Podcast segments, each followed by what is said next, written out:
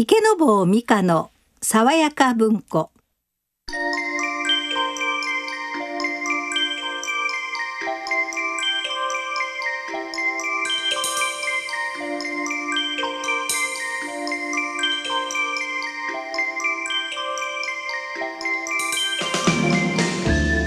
おはようございます。池坊美香です。今朝のお目覚めはいかがでしょうか？日曜の朝のひととき名作話題の図書をボランティアの皆さんの朗読でお送りする池坊美香の爽やか文庫。どうぞ今日もご一緒にお楽しみください。おはようございます。アシスタントの佐野澄子です。今日はまあ3月11日ということでね、ちょうど1年。前ですね。ね東日本大震災。あはの時私もちょうど東京にいましたからね、大変だったんですけどでも私たち以上に今もまいだはい皆さん方東北の皆さんは大変ですしね、は私ねこの間ねいはい。美香さんあの伊勢谷友介さんって俳優さんご存知です、は背の高い、はい。モデルさん、はい。東京芸大出てあるんですってね。そうなんですよ。ねえ。えすごい方やなと思ってそれはまあ置いといて彼がえねワンコインワンコインなんとかって言ってねはい。全国からあのそのこのなパソコン？はい。ネットワークで全国の人、まあ、例えばあの佐野というはその岩手の人がねい。は果物屋やってたけどもはい。できなくなったと震災でねお家が流されて。でも新たにやりたいと思ってるけども店舗を買うたり作ったりあの仕入れたりするのに500万がいると。いはい。でこの500万をあのネットを見た人たちワンコインでいいから500円でいいからあのみんなやあの寄付ね。うんそうそう、えでその代わりにそのリンゴがあと売れてねそこが大儲けしたからって配当とかそんなんは一切ありませんよええってもう気持ちだけのも。んだって私たちが寄付したお金がいまだに回ってへんっていうえええこともあるからいうので,、はい。でそれを聞いてその一つ目標に達してえかまぼこ屋さんやったかななんかが営業始めはったとか、八百屋さん始めはったとか、はこれやっぱり小さなねはい善意っていうのも積み重ねたら何百万になってこういうことができるんやなっていうふうにあのそれを伊勢谷さんたちが中心になってやってるっていうのでなんでこのイケメンがと思ったんですけどねやっぱりすっごい心打たれたからって何回も現場に足運んで。あとやっぱりそのまあ1年経ってねもちろんこの、まあ、ずっと毎月11日になったらうん。何ヶ月目ですみたいなんて必ずねすね。あのメディアでも取り上げてらっしゃいますけれども。でもやっぱりあの忘れちゃいけないと思うんですよね。だからずっとそのあの痛みを持つことよりも前に進むことは大切ですけれども、でもやっぱりこういう出来事があってでもその中でもね本当の被災に遭われた方って本当に一生懸命生きてらっしゃるわけじゃないですか。だからそういう意味では本当に私たちが忘れちゃいけないなっていうのはすごく思いますね。うん。まあ、特に関西のとかここのね、はい。あのラジオ関西があります神戸の方たちにとってはそうです同ね。じような経験を先にしはったから結構なんかそう総合交流みたいなのがあって、はい。助け合ってはって。そうですよね。阪神淡路大震災のあの時のあの1月17日も、うんあの東北の方が行ったりとかされてましたもんねうん。今年も。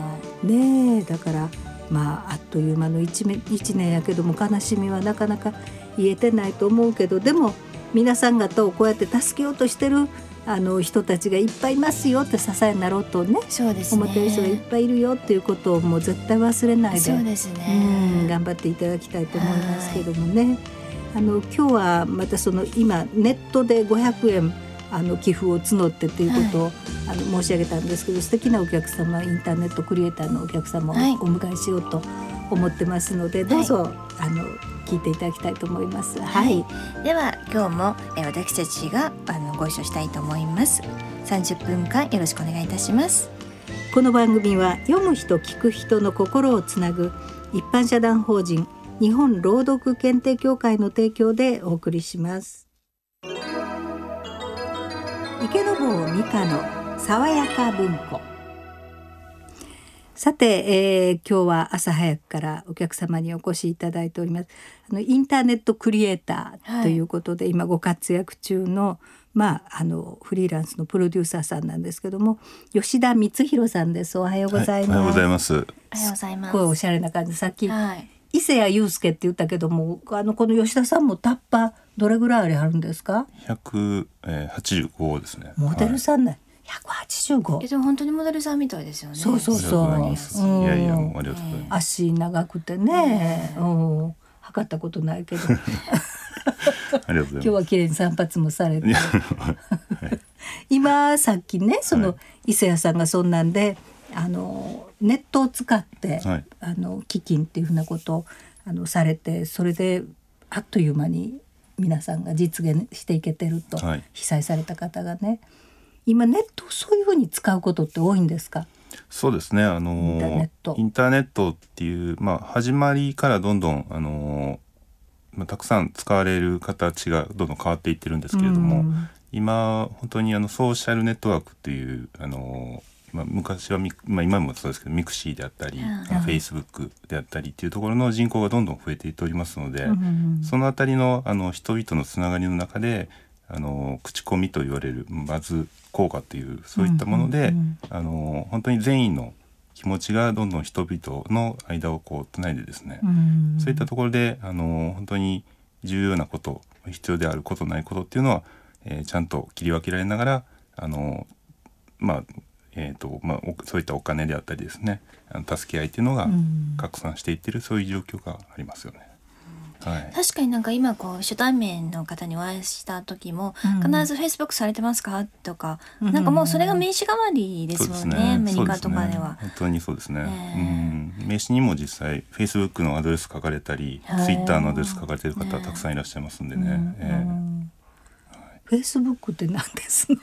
あの去年去けど年ね、うん映画にもなったんですけども、ええアメリカの若いあの実業家の男の子がそれを立ち上げて、はで、まあ、彼映画的にはですよ。彼はいろんなものを失ったけれども、うんでも確か上場するんですよね。そうですね。えーはい。今年、ええそうです。今年上場ですね、へえはい、今8億人いますからね。八億人。全世界だからアメリカではこういう日本みたいに名刺の交換をせずに、うん。もうそのフェイスブックっていうのは今まではうん。その本名基本は本名うん。でないとダメなんですよ。フェイスブックは、うんうんう。んでも今までのは例えばこう自分の作った名前だったり呼び名だったりとかいうエクスキューズがあったんですけども、うん。フェイスブックは本当に自分の名前で、うん。こうちあと自分が OK を出した人とつながっていくみたいな感じなのでそういう意味ではすごくこう守られててうん。信用もあるっていうところからでもその映画をがきっかけであっという間に日本でもすっごい広がったんですよね。うんでいいんですかねそうですね。おっしゃる通りですね。はい。よう聞くんですけどね、ええ。フェイスブック顔の本って何やろうとうん。思ってたんですけども、うん。そういうの。それでまあ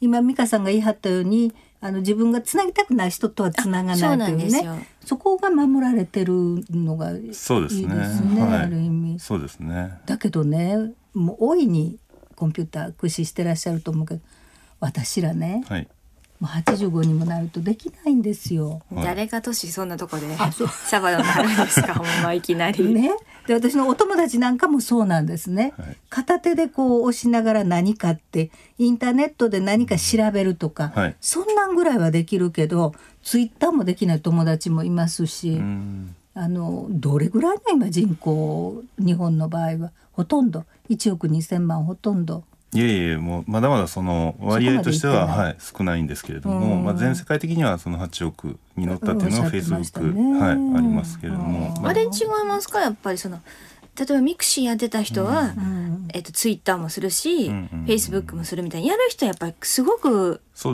ねてやってはりますし。ちょっと偏ってますよね。ね、やらへん人は全くやらへんみたいな感じはありますよね。そうですね。あのまあミニブログって言われたりはい。しているそのツイッターっていうものがあるんですけど、うん140文字でそのまあ内容を載せてあの発信していくっていうもので、うんでやっぱりその特性に分けてあのそれぞれ使い分けられているような傾向が出てきているので、あー。え例えばなんかね知らない土地に、じゃあ佐野さんと二人で旅行に行きましたと、はい。この辺で美味しいおうどん屋さんないかなって言った時に、うんうん。ツイッターでどこ何々県のどこどこ駅の近くに美味しいおうどん屋さんありますかって呼びかけたら、うん。ふわーって知ってるよその辺。えてくれる。ってその、うんもうタイムリーに教えてくれるのがツイッターの強いとこみたいな感じ。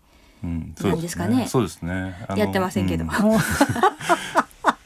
本当いろんなあの IT 機器今でしたスマートフォンとかですね。あうん。の中に GPS っていうその位置情報。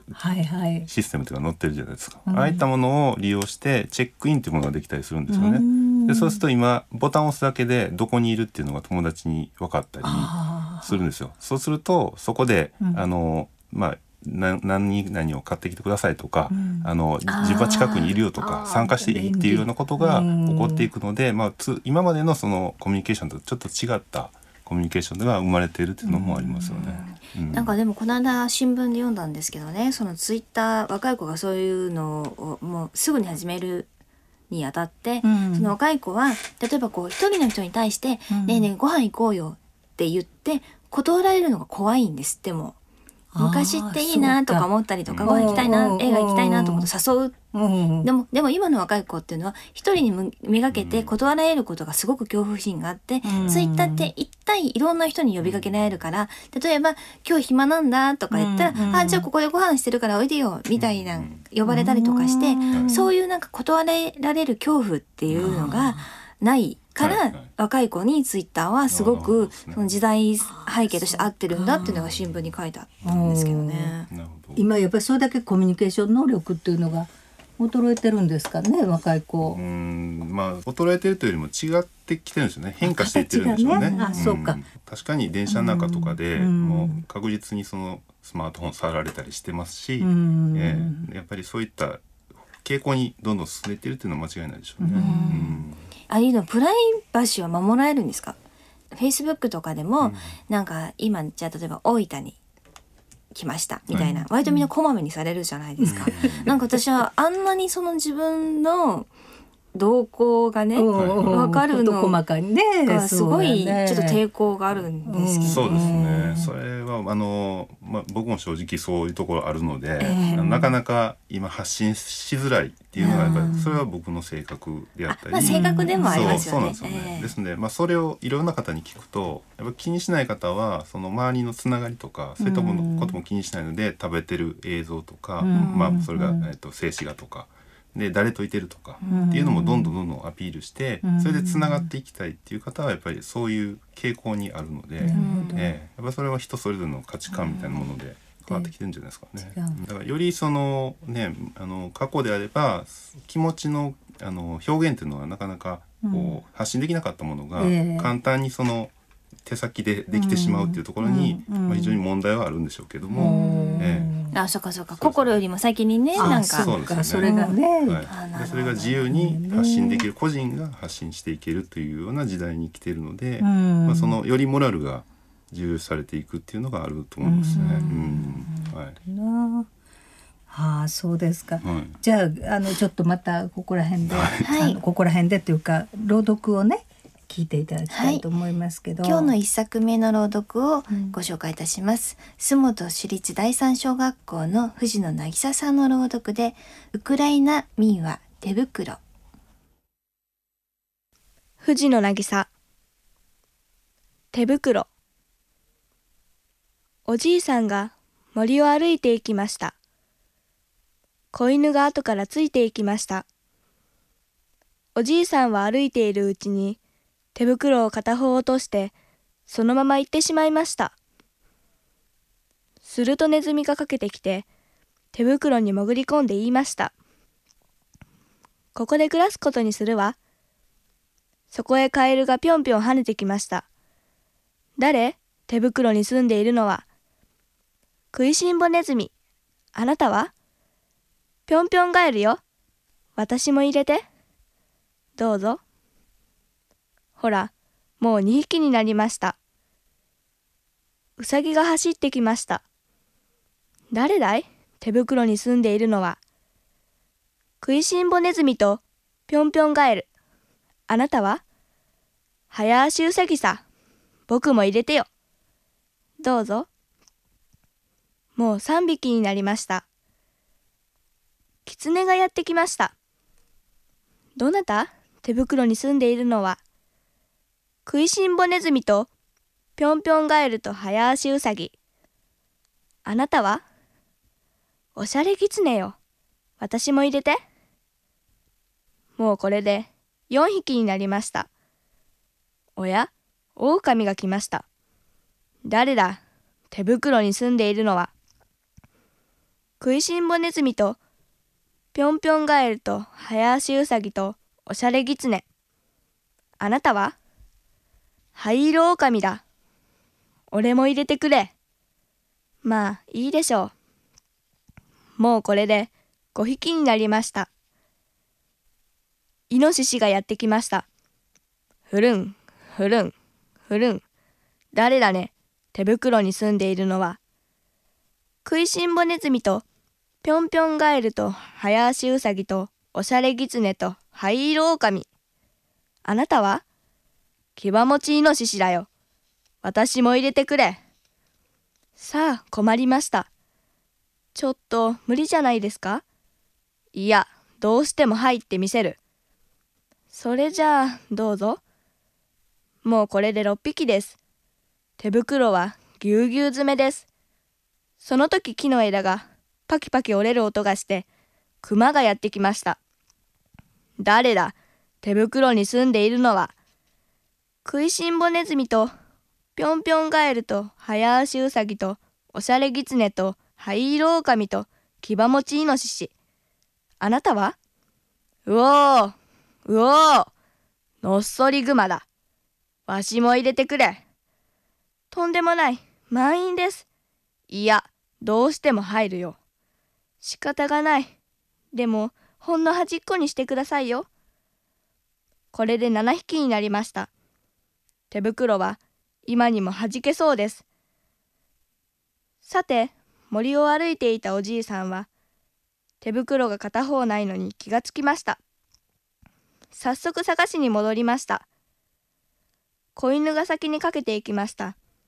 どんどんかけていくと手袋が落ちていました。手袋はむくむく動いています。子犬はワンワンワンと吠えたてました。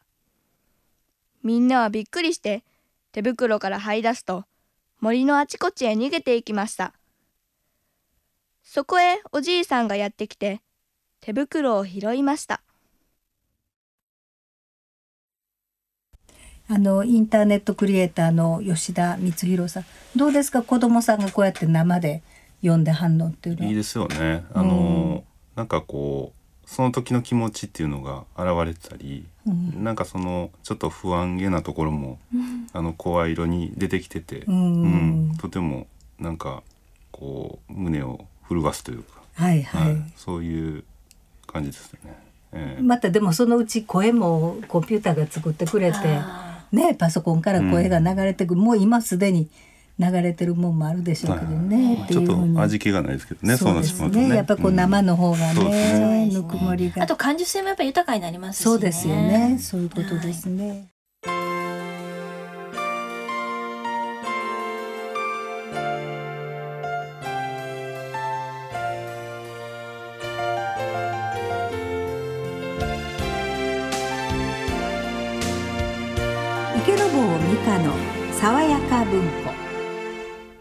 今日は吉田さんはい、いきなりゲストで入っていただきまして、どうもありがとうございます。いろんなお話を伺いましたけども。でもこれからねその今うん吉田さんがやってらっしゃる世界、はい。世界はどうなっていくんですかね、そうやね。まあ、どんどん大きくなっていってるじゃないですか。そうですね。もうあの、まあ、やっぱ産業が変わっていったように、うあのまあ本当情報産業っていうふうにその、まあ、過去のそのね機械産業から変わっていってるじゃないですか。そこは並行してあのずっと時代が変わっていっているので、やっぱそのコミュニケーションっていうのが情報産業の中に入って、うん。で、まあ、人間のそのなんていうんですかね人との関わり方とか情報の関わり方っていうのは一気に変わっていった、まあ、時代に今うん。いますよね。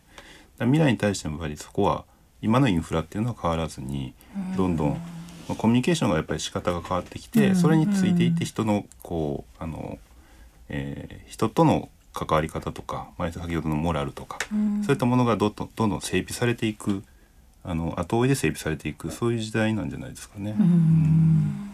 まあ我々高齢のものから言わせていただくともうちょっと指一本でなんか触れていろいろなそのさっきの美香さんならなんかツイッターかなんかでね、はい。ちょっとおしゃべりしてみ皆さんが反応、そういう機会が現れたらいいなと思いますね。うん。そうですね。専用のね。うん。そう。開発してください。吉田光弘、はい。まだまだ言うても段階の世代とか多いですから。はいはい。そうですね。アナアナログっていうんですかそうね。デジタルばっかりじゃないから、あのそこら辺のとこもぜひうんはい開発していただきたい。お体に気をつけて頑張ってくださいませ。はい、今日はインターネットクリエイターの吉田光弘さんあのゲストでお入りいただきました。ありがとうございました。どうもありがとうございました。ありがとうございました。さあ、えーそろそろ今週もお別れの時間ですけど番組からのプレゼントです。え毎週お一人の方には3000円の図書カード。そして大阪上本町にありますホテルアウィーナ大阪から、えー毎月1組の方にペアの宿泊券これあの朝食もついております。